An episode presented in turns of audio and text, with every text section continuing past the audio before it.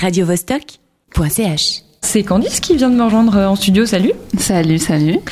Alors, Passion simple, c'est d'abord un roman d'Annie Ernaux, publié en 1992, et c'est aujourd'hui un film hein, porté à l'affiche par la cinéaste française Danielle Arbide, présenté au Festival de Cannes puis à celui de Zurich. Le film arrive enfin sur les écrans romans.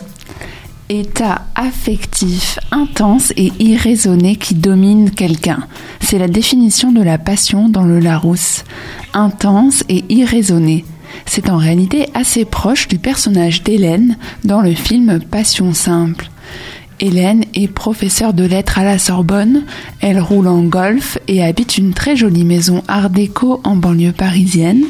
Elle a un fils de 12 ans, Paul, qui joue au foot, elle mange des tartines au petit déjeuner et certains soirs elle va au cinéma puis boire des verres avec son amie Anita. Hélène a tout pour elle en apparence. Elle paraît heureuse dans son indépendance de mère célibataire. Mais en fait non, elle attend quelqu'un, une romance, un coup de foudre, un vide à combler. Et qui est l'heureux élu Alexandre, un jeune russe tatoué qui travaille à l'ambassade de Russie, qui aime les belles voitures, les costumes Dior et Poutine, et surtout qui est marié.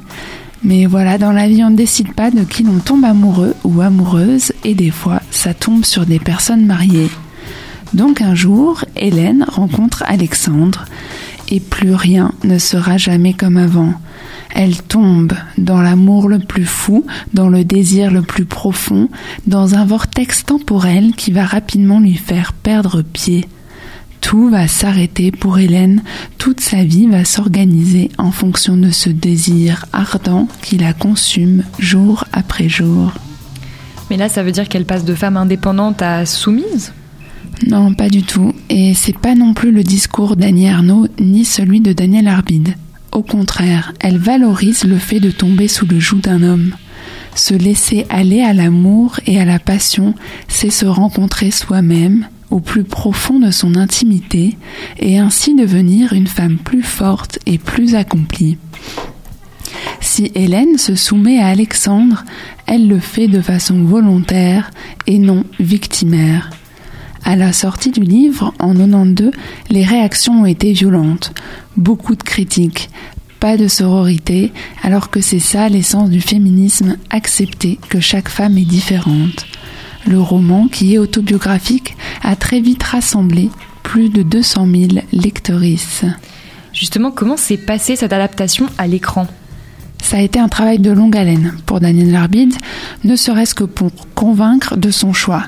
Adapter 777 pages écrites à la première personne, qui plus est sur un registre autobiographique qui parle surtout de ressenti, c'était un vrai défi. Mais elle est allée au bout de son idée, avec le soutien d'Annie Ernaux, et on a fait un beau film d'une heure trente-neuf, filmé en 16 mm, avec des belles couleurs, des lumières chaudes et intenses, des chemisiers en soie, des dialogues et une très belle bande son autour des sentiments et de la passion. Les corps sont mis à nu, mais filmés avec respect et sensualité. Les scènes de, les scènes de sexe, absentes du livre, sont crues et réalistes et évoluent à la mesure de leur relation. Les interprètes sont à l'aise avec leur corps, Laetitia Doche, qui a expérimenté la nudité dans ses spectacles, et Sergei Polunin, qui est danseur de ballet. À eux deux, ils livrent une performance intense qui propose une rare version du désir féminin à l'écran. radiovostok.ch